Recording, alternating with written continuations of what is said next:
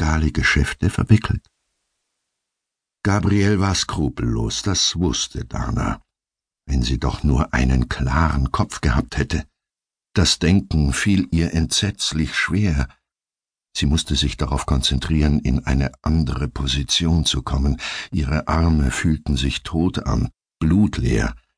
Von den Schultern abwärts spürte sie ihren Körper nicht mehr. Energisch versuchte sie sich aufzubäumen, ein stechender Schmerz fuhr ihr vom Nacken über den Rücken bis hinunter zur Hüfte. Verzweifelt gab sie auf. Sie musste sich beruhigen. Immerhin bekam sie Luft. Sie musste ruhig atmen, ganz ruhig.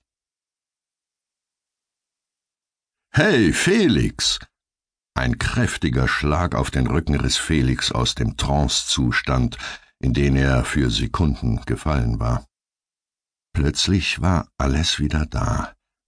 Die laute Party in Gabriels Penthouse-Wohnung über den Dächern von München, We Will Rock You von Queen, der Geruch von Parfüm, Zigaretten und Champagner.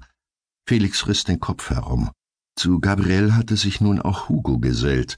Geile Party, was Gabriello da schmeißt für uns, was? Während er dies sagte, schnipste der pockennarbige Südländer provokant mit dem Zeigefinger gegen seinen dünnen Flechtzopf, der vom sonst haarlosen Hinterkopf am Hals entlang bis vorn auf die Brust reichte. Lächerlich sieht dieser Zopf aus, wie ein Rattenschwanz, dachte Felix. Hugo, wies Gabriel seinen Lover zurecht. Diese Party schmeißen Felix und ich gemeinsam, ja? Dass wir was zu feiern haben, hat schließlich zu einem nicht unerheblichen Teil auch mit ihm zu tun. Er zwinkerte Felix zu, der Angeflirtete starrte leeren Blicks zurück. Ja, es war auch seine Party. Ja, er selbst hatte die Tänzerin im Stil des Expressionisten Ernst Ludwig Kirchner gefälscht, und Gabriel hatte diese Fälschung für 350.000 Euro verkauft. An einen Typen, den er, aus welchen Gründen auch immer, ebenfalls zu dieser Party eingeladen hatte. Immerhin war, soweit Felix das überblicken konnte, der Sammler schon wieder gegangen.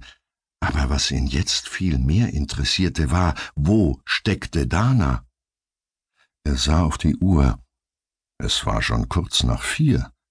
Vor über zwei Stunden hatte er seine Freundin das letzte Mal gesehen, und seitdem fehlte jede Spur von ihr. Im Gegensatz zu Felix wurden die anderen Partygäste immer besoffener oder von anderen Substanzen berauscht. Felix fühlte sich müde und hilflos. Schließlich fragte er seinen Partner direkt Gabriel, wo ist Dana? Gabriel verdrehte die Augen und seufzte Jüngelchen, begreife es endlich, ist doch vollkommen egal, wo die kleine Schlampe ist. Hier gibt's viel bessere Frauen für dich.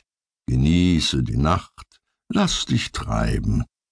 Gabriel fuhr sich mit einer fahrigen Bewegung über die Nase, die ihn offenbar juckte. Kein Wunder, bei der Menge Kokain, die er über den Abend konsumiert hatte. So ist das mit Frauen wie Dana. Sie lassen sich von dir auf Partys schleppen, und dann werfen sie sich einem anderen Trottel an den Hals. Gabriel nippte an seinem Champagnerglas. Ich würde mal auf der Toilette nachschauen, ob sie sich da